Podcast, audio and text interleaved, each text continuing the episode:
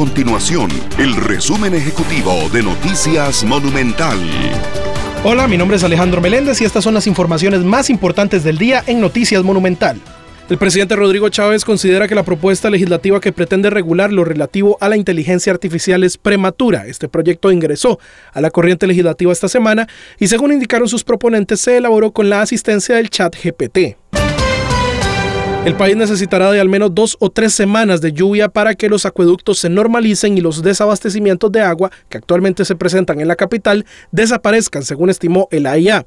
Además, explicó que los primeros aguaceros traen consigo tormentas eléctricas que sacan constantemente de operación los equipos de bombeo. Por otro lado, los ríos aumentan su caudal arrastrando sedimentos, hojas y ramas que obstruyen las tomas de donde se extrae el agua para potabilizar las plantas. Estas y otras informaciones usted las puede encontrar en nuestro sitio web www.monumental.co.cr. Nuestro compromiso es mantener a Costa Rica informada.